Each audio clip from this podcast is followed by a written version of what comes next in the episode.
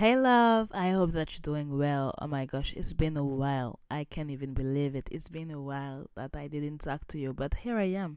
I tell you, I tell you that I'm not going to leave, I'm not going to give up on you.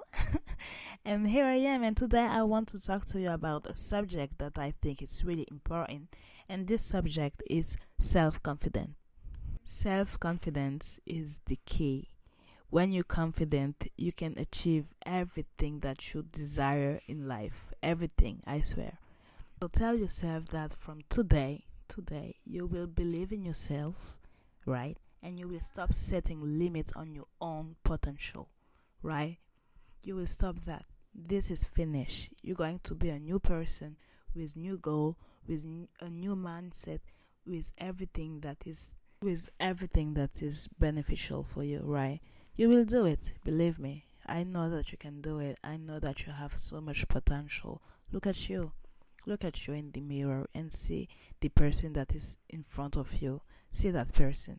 That person is beautiful. I tell you, that person is beautiful. That person is intelligent, and that person have so much qualities, and only God know how much qualities you have.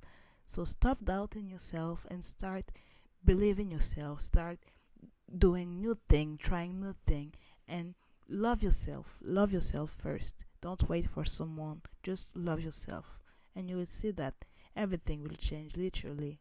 And put you in mind that if you look at someone else, if you look at other people, you will not do it. You have to focus on you. You have to focus on your goal, focus on your own person because you are the one who can improve yourself. No one will do it for you. You are you are the one, sorry, who can help yourself and you will do it. I know that you can do it. If other people have the abilities to do it, I know that you can too because they have nothing more than you. We are the same person. We're all human and every human can achieve everything. It's only by God's power and with your self confidence that that you will do everything. Only with that. If you put your all trust in God and in yourself, there is no reason that you you fail. You will not fail. Never. Even if you fail, it's not a failure. It's just a lesson that God is putting in your in your life to make sure that you understand and that next time next time you will do better. It's not a failure. Failure is, isn't existing. I tell you that you're so blessed. You're so blessed. You just can't see it, but you're blessed and you have everything to achieve anything. Believe me. Don't even know you, but I know that if you listen to me, you can do it and you will do it. I'm sure about it. If I became confident, you can too. If I I did it, you you can do it too. If I did it, you can do it. I'm sure. So beautiful. You're so intelligent. You're so you have so much potential. Don't lose it. Don't doubt about yourself every time. This this is just a waste of time. Just start just just start thinking another way and listen to that advice and you will see that it's working. Believe me.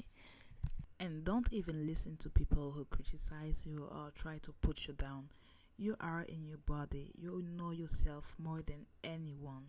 And above all, even if you're the best person on this earth, people will still find a way to put you down. So don't listen to them and, and move on. Move on and start believing yourself. Alright? I believe in you and I know that you will do it. I love you so, so much and I wait for you in the next episode. Love you. Bye.